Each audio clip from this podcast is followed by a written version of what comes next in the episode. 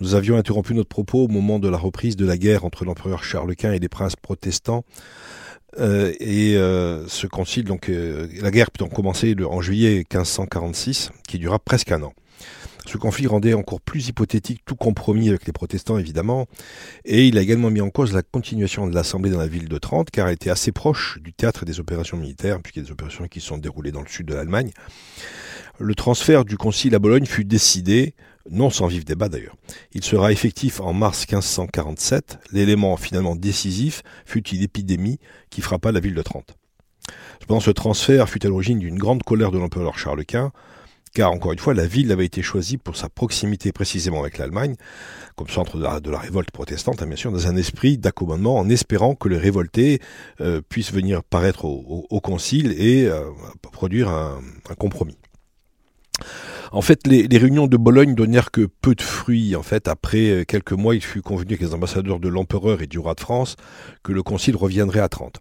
On doit noter toutefois que si aucun décret Hein, ne fut promulgué à Bologne, les travaux des commissions qui œuvrèrent pendant cette année 1547 servirent de base à bien des résolutions futures du Concile lorsqu'il sera revenu précisément dans la ville de Trente. Les commissions de théologiens examinèrent ainsi, par exemple, les innovations de Luther concernant l'Eucharistie. On peut les rappeler ici, c'est pas inutile de rappeler ces opinions.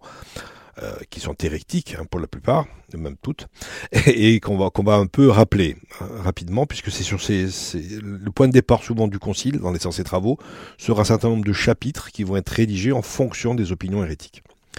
Alors l'Eucharistie dans la messe, donc Luther précisé, euh, avec comme position, l'Eucharistie dans la messe n'est pas un sacrifice, ni une oblation pour les péchés, elle est seulement commémoration du sacrifice du Seigneur. Deuxième position hérétique, dans l'Eucharistie, le Christ est manifesté, mais pour être mangé d'une manière purement spirituelle par la foi. La conséquence logique pour lui, c'était bien sûr qu'on ne doit pas adorer le Christ dans l'Eucharistie, ni l'honorer par des fêtes, ni le promener en procession, ni porter l'Eucharistie aux malades. Ceux qui l'adorent sont de vrais idolâtres. C'était sa, position. De la même manière, il pensait que la messe n'avait pas été instituée par le Christ, qu'elle était une invention des hommes. Et encore une fois, logique dans, sa, dans, sa, dans ses opinions, la foi seule est une préparation suffisante à la communion eucharistique et à cet effet, la confession n'est pas nécessaire. Enfin, il, il, il pensait qu'il fallait abolir les messes privées et qu'il ne doit pas avoir de messe, qu'il doit avoir qu'une seule messe dans une église et pas plusieurs prêtres comme on l'a vu pendant longtemps, les prêtres célébraient chacun dans une chapelle. Le prêtre ne doit pas célébrer la messe s'il n'y a pas de communion. Et enfin, il ne faut pas mêler l'eau au vin à la messe. C'est contraire à l'évangile. En fait, la foi seule constitue une préparation suffisante pour la réception de l'Eucharistie, comme on l'a dit.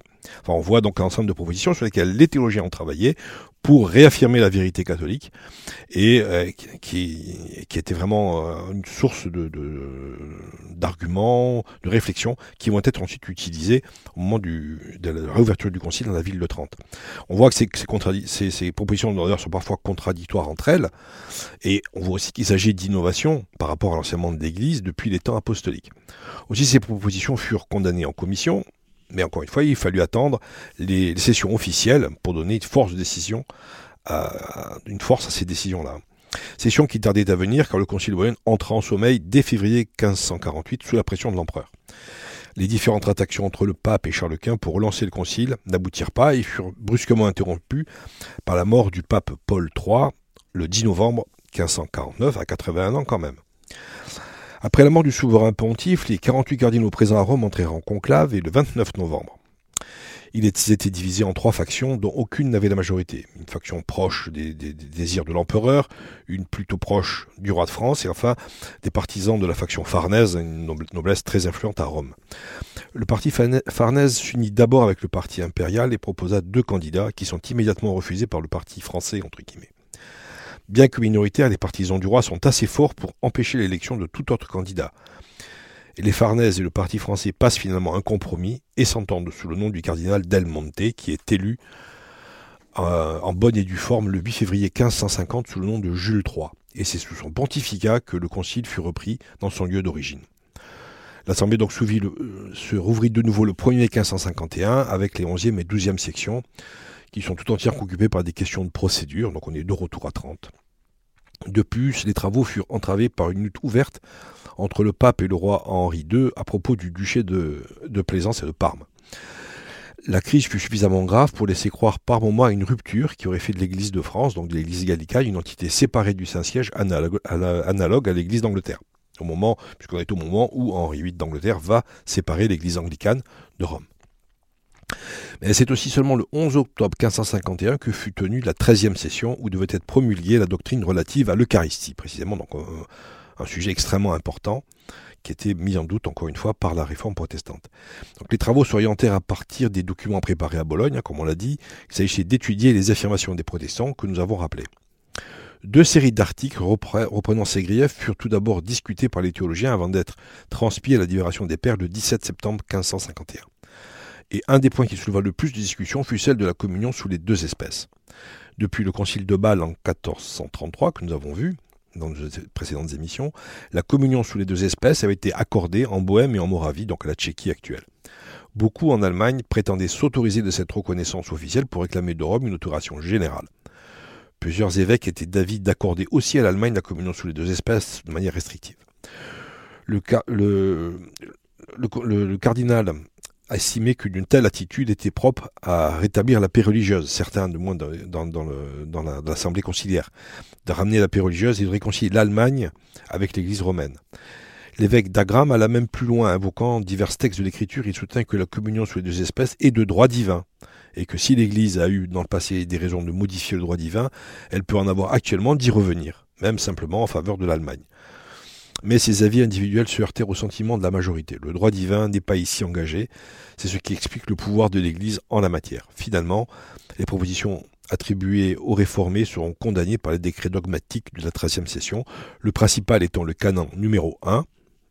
Je cite Si quelqu'un nie que dans le sacrement de la très sainte Eucharistie soit contenu vraiment, réellement et substantiellement le corps et le sang avec l'âme et la divinité de notre Seigneur Jésus-Christ, et par conséquent le Christ tout entier, mais s'il prétend qu'ils n'y sont qu'en signe ou en figure ou par leur vertu, qu'ils soient anathème. Fin de citation. L'affirmation est reprise et précisé au canon 8, je cite de nouveau, si quelqu'un dit que le Christ présenté dans l'Eucharistie est mangé spirituellement et non pas aussi sacramentellement et réellement, qu'il soit anathème. Fin de citation. Sur la communion sous les deux espèces, le Concile détermine que, je cite, si quelqu'un nie que dans le vénérable sacrement de l'Eucharistie, le Christ tout entier soit contenu sous chaque espèce et sous chacune des parties de chaque espèce après leur séparation, qu'il soit anathème. La 13e session permit également l'adoption d'un décret sur la réforme disciplinaire essentiellement consacré au droit canon pénal.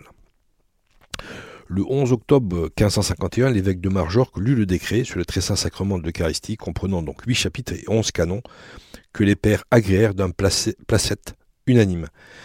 Il, lut ensuite le second décret sur la réforme en 8 canons, également approuvés à l'unanimité. Il faut noter ici le ressentiment profond que le décret de la 13e session de Trente a eu dans la spiritualité, le retentissement, pardon, excusez-moi, le retentissement profond que ce décret, donc la 13e session, a eu dans la spiritualité, dans la dévotion, même dans l'art du christianisme qui va être proche-tridentin, fondé sur le culte de la présence réelle, la piété eucharistique, hein, de la contre-réforme, comme on dit, procède directement du décret du 11 octobre. Aussi, aussi bien la, piété contemplative, réparatrice, les longues adorations devant l'hostie, que la splendeur des processions, les triomphes eucharistiques, les ornementations, les trônes, les ostentoires, nombre de pièces musicales sont en relation avec ce, canon de l'Église. Pendant des siècles, on va, on va développer ce culte de la présence réelle du Christ dans l'Eucharistie. Donc vraiment un des moments très importants de ce concile. La quatorzième session s'ouvre le 25 novembre, jour de la fête de la Sainte Catherine, vierge et martyre. Elle eut pour objet les sacrements de pénitence et d'extrême-onction. Encore des sacrements mis en cause par les protestants. Alors les luthériens avaient innové. Sans rejeter entièrement la pratique de la confession individuelle et de l'absolution, ils refusaient de fait d'y reconnaître un sacrement et rejetaient son caractère obligatoire. Pour l'extrême onction, il la considéré comme un simple rite sans effet direct. Donc les pères conciliaires repoussèrent vivement la prétention des protestants de limiter au baptême les sacrements de réconciliation, qui était le seul sacrement pour les, luthériens qui permettait de rétablir euh, la, liaison entre l'homme et Dieu. Ils affirmèrent que la pénitence était un rite sacré institué par le Christ et conférant la grâce. Elle vérifie ainsi la notion même de sacrement. Ils insistèrent également sur l'importance équivalente des trois parties du sacrement confession, contrition, satisfaction. Ils précisèrent également que l'absolution n'est pas un jugement porté par les prêtres, le tout justifié par des textes particulièrement longs et argumentés que nous n'avons pas le temps, bien d'étudier ici en détail. Je signale toutefois que, les textes originaux du Concile, en latin et traduits en français, sont accessibles en ligne à partir de l'édition de 1938 du livre de Charles-Joseph Effelet. Donc vous pouvez vous y reporter si vous, voulez vraiment regarder toutes ces décisions qui sont quasiment chaque canon est important, euh, chaque canon individuellement. Pour les textes qui attestent de l'institution divine, il s'agit principalement de Matthieu 18, 18. Hein, Amen, je vous le dis, ce que vous aurez lié sur terre sera lié dans le ciel, tout ce que vous aurez délié sur la terre sera délié dans le ciel. Et pareillement de Jean 20, 23. Jésus leur dit de nouveau, La paix soit avec vous. De même que le Père m'a envoyé, moi aussi je vous, envoie. Ayant ainsi parlé, il souffla sur eux et leur dit, Recevez l'Esprit Saint. À vous qui remettez ces péchés, ils seront remis. À qui vous maintiendrez ces péchés, ils seront maintenus. Le canon 2 euh, rejette clairement une des positions luthériennes sur la confession, je cite, si quelqu'un, confondant les sacrements, dit que le sacrement de pénitence est le sacrement même du baptême, comme si ces deux sacrements étaient indistincts, et qu'en conséquence la pénitence ne saurait être appelée la planche du salut après le baptême, qu'il soit anathème. Concernant l'extrême onction, les pères conciliaires apportèrent le même démenti aux propositions protestantes. Par exemple, le canon 2 parle de l'efficacité de l'onction qui vise à conférer la grâce de remettre les péchés, soulager, voire guérir le corps des malades. Je cite, Si quelqu'un dit que l'onction sacrée des malades ne confère pas la grâce, ne remet pas les péchés, ne soulage pas les malades, mais qu'elle a cessé d'exister comme si elle avait été autrefois et que la grâce des guérisons, qu'il soit anathème.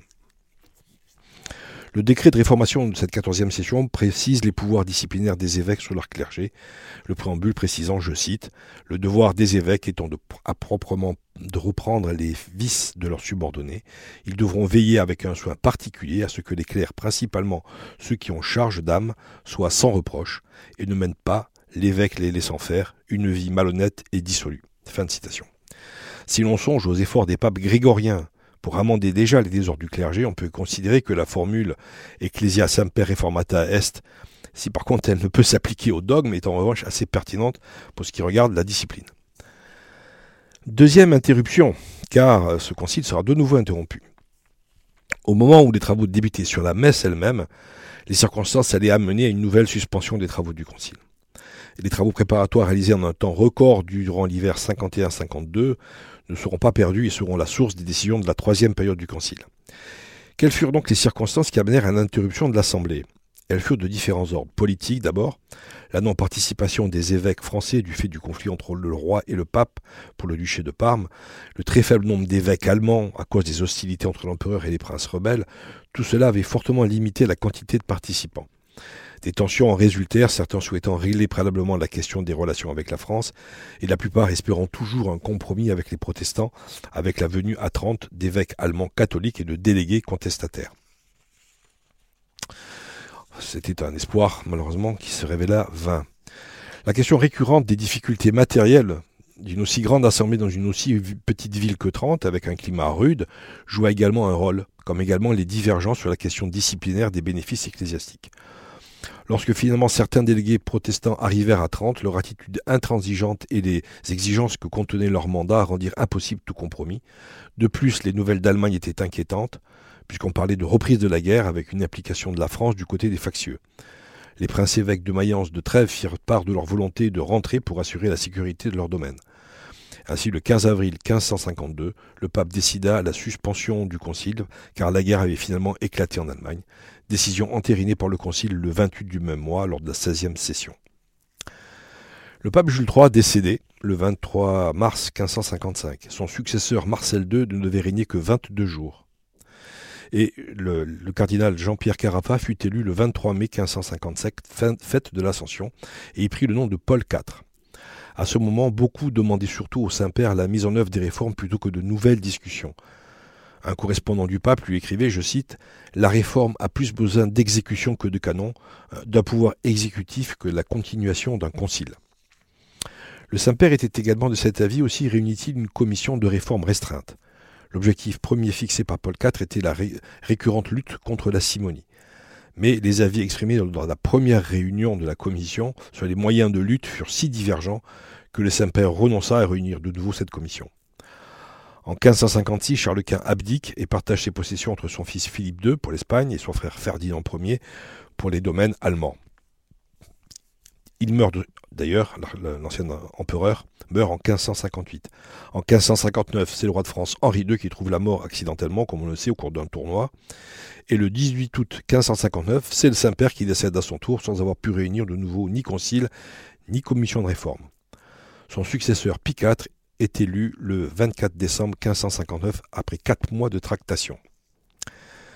La, paix survenue entre les royaumes catholiques, en particulier la France, l'Espagne, donna au, pape, et l'Empire bien sûr, donna au pape l'opportunité de relancer le concile. Après maintes tractations avec les princes, la date de réouverture du concile avait été fixée au dimanche de Pâques, le 6 avril 1561. Mais il fallut encore attendre jusqu'au mois de janvier 1562 pardon, pour l'ouverture de la 17e session. On y aborda la mise en forme de l'index, c'est-à-dire une liste de livres dangereux dont on fixait les modalités d'utilisation. L'aboutissement fut la création de la congrégation de l'index en 1571, congrégation qui perdura jusqu'en 1966. On revoit encore une fois l'importance capitale du Concile de Trente et durable. Après des sessions de pure forme, la 20e session reprit les travaux sur l'Eucharistie, abordant entre autres la question de l'âge à partir duquel l'accès à ce sacrement devenait indispensable.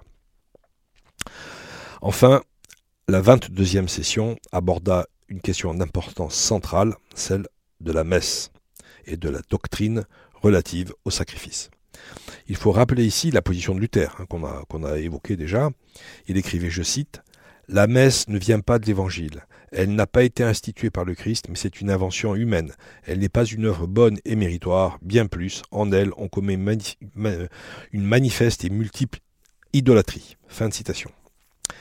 Si tous les pères convenaient de rejeter cette position, les débats furent cependant vifs et plus vifs qu'on ne pouvait le croire aujourd'hui. Un premier groupe d'évêques ne voyait en la scène que l'institution d'un sacrement, mais ils niaient que le Christ soit personnellement offert. D'autres admettaient une oblation, mais refusaient sa valeur propriatoire. Car Jésus y serait offert en sacrifice de louange et d'action de grâce. Mais le véritable sacrifice propitiatoire pour la rémission des péchés doit être situé à la croix et pas ailleurs. En fait, un troisième groupe de pères admettait la valeur sacrificielle de la scène, mais en quelque manière parallèle à celle de la croix, soit qu'ils distinguaient comme un double sacrifice, celui de la scène et celui de la croix, soit plus généralement qu'ils estimaient que l'offrande commencée à la scène n'ait eu son achèvement, sa complétude que sur la croix. Enfin, une quatrième opinion, unicité du sacrifice sur le double aspect d'une unique oblation qui se poursuivait sans, sans césure de la scène à la croix et d'une unique immolation, déjà accomplie par la volonté du Christ de donner son corps et son sang, et effectivement réalisée par la mort sanglante du calvaire. Les pères conciliaires aboutirent finalement à six affirmations dogmatiques. Affirmation du sacrifice unique de Jésus-Christ à la croix. C'est le premier canon qui affirme, je cite, si quelqu'un dit que dans la messe, il n'est pas offert à Dieu un vrai et propre sacrifice, ou qu'être offert signifie simplement que le Christ nous est donné en nourriture, qu'il soit anathème. Deuxièmement, perpétuation de ce sacrifice unique dans l'Église par un rite visible. Troisièmement, première oblation du sacrifice eucharistique à la scène. Quatrièmement, mission donnée aux apôtres et à leurs successeurs d'offrir cette oblation à leur tour. L'ordre de réitérer le sacrifice eucharistique est intimé par le Christ à ses apôtres par ces paroles Faites ceci en mémoire de moi. Cinquièmement, le Concile affirmait le lien entre la Pâque ancienne et la nouvelle qui est liée au sacrifice de l'Eucharistie. Et sixièmement, le Concile rappelait enfin toutes les figures, prophéties euh, dans l'Ancien et le Nouveau Testament qui justifiaient ces positions dogmatiques. Contre les affirmations de Luther, l'Assemblée rappela également la licéité des messes où le prêtre communie seul. les prêtres passèrent à l'adoption d'un décret sur les abus pendant la messe. Du bavardage chez les fidèles, on voit que les choses n'ont pas beaucoup changé, jusqu'à la tenue des célébrants. Il sert également la célébration de la messe dans des langues communes, réservant le latin à la célébration de la messe. En traitant ce sujet capital, le Concile remplissait sa mission essentielle. On a pu le dire que le but indiscuté de l'Assemblée conciliaire était de sauver la messe. Ce but s'est atteint par la référence explicite et formelle établie à la croix, même victime, même prêtre, unique sacrifice à la croix et à la messe. La session suivante fut consacrée au sacrement de l'ordre, et donc de la persistance d'un sacerdoce particulier, les luthériens prônant un sacerdoce universel. Le texte adopté proclame, je cite, Si quelqu'un dit qu'il n'y a point dans le Nouveau Testament de sacerdoce visible et extérieur, ou qu'il n'existe pas un pouvoir de consacrer et d'offrir le vrai corps et le sang du Seigneur et de remettre et de retenir les péchés, mais qu'il n'existe qu'un office ou qu'un simple ministère de la prédication de l'Évangile, ou que ceux qui ne prêchent pas ne sont nullement prêtres, qu'ils soient anathèmes. C'est à la suite de ces débats qu'une décision de grande importance pour l'avenir de l'Église fut prise. Il s'agit de l'institution des séminaires, par le canon 18. Je cite. Le Saint Concile ordonne donc que toutes les églises cathédrales, métropolitaines et autres, supérieures à celles-ci, chacune selon ses moyens et l'étendue de son diocèse, soient tenues et obligées de nourrir et d'élever dans la piété et former à la discipline ecclésiastique un certain nombre d'enfants du diocèse en un collège où ils apprendront la grammaire, le chant, la science, le compute ecclésiastique. Ils étudieront l'écriture sainte, les livres de science ecclésiastique, les homélies des saints, tout ce qui paraîtra opportun pour administrer les sacrements et surtout pour entendre les confessions et les règles concernant les rites et les cérémonies. Fin de citation.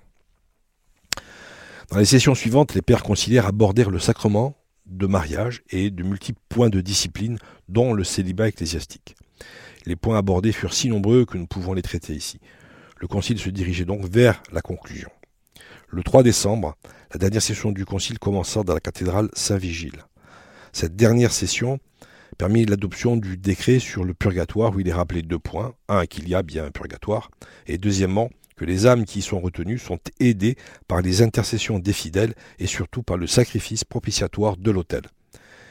Les pères adoptèrent également une série de textes sur les moines, les et la vie religieuse. Finalement, le 4 décembre 1563, le concile s'achevait. Il prit officiellement fin par la bulle de IV, Benedictus Deus, le 24 janvier 1564. Il s'était étendu sur 19 années, répondant à des questions urgentes, dans des circonstances plus que difficiles.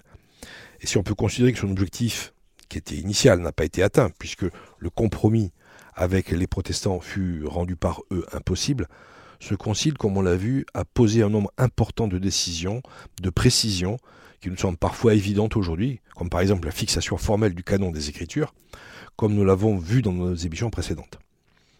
Il faut noter qu'il s'agit du dernier concile où les princes laïcs furent représentés et actifs. Louis Veuillot, au moment du concile euh, Vatican I, euh, nota justement l'absence de ces représentants laïcs et le, trouva malheureusement euh, comme un signe des temps. Et vraiment quelque chose de nouveau au moment du Concile Vatican I. Aucun des États autrefois catholiques n'envoya de représentants. Le Concile de Trente, c'est vraiment le dernier où il y a des représentants de l'empereur, du roi, euh, des différents royaumes, beaucoup de, représentants du roi d'Espagne également. alors, donc le concile s'achève, mais les pères conciliaires avaient laissé au pape une large latitude pour la mise en application des décisions. C'est à quoi Pie IV s'attela, malgré une santé fragile aidé en cela par des congrégations romaines révisées. On s'attacha en premier lieu à reprendre l'index. Les commissaires firent surtout œuvre de législateurs. L'index qui existait précédemment était une liste censée être exhaustive de livres plus ou moins interdits. Mais c'était bien sûr euh, une œuvre sans fin, euh, puisqu'il y avait des publications régulières. Donc les commissaires donc, ne se limitèrent pas à ce travail, qui est de fait impossible de signer les livres suspects. Ils formulèrent par contre une série d'indications générales qui traçaient pour les fidèles une ligne de conduite, tant pour les études que pour les lectures. Ce fut les dix règles de l'index, qui répartissaient en sept catégories les livres à éviter, sans justement signaler euh, de manière précise les auteurs ou les titres. Dans les suites immédiates du Concile et directement liées à lui, il faut noter bien sûr la publication en 1566 du Catéchisme sous la direction du cardinal Silerto, ouvrage qui restera en vigueur de longs siècles. Peut-être plus important encore, le Concile avait exprimé la volonté de réviser le missel. Il fut réalisé par les évêques Calini, Marini, Foscarari et de nouveau avec le concours de Guglielmo Silerto. Le travail dut être poursuivi sous, sous Pie V, puisque Pie IV décéda avant la publication. Il aboutit donc au nouveau missel qui fut promulgué par la bulle du 14 juillet 1570. En fait, il était très proche du missel de 1474, hein, qui reprenait lui-même bien sûr des éléments très antérieurs, mais et avec une importante modification, qui était que ce missel devenait l'exemplaire type pour toutes les églises avec obligation de s'y conformer. Le bréviaire fut réformé dans le même esprit. il faut citer ici la, bulle Quod Primus Tempore du 14 juillet 1570, qui organise, je cite, hein, définitivement la célébration du Saint-Sacrifice de la messe. Donc je cite la bulle du pape. Comme parmi d'autres décisions du Saint Concile de Trente, il nous incombait de décider l'édition et de la réforme des livres sacrés, le catéchisme, le bréviaire et le missel.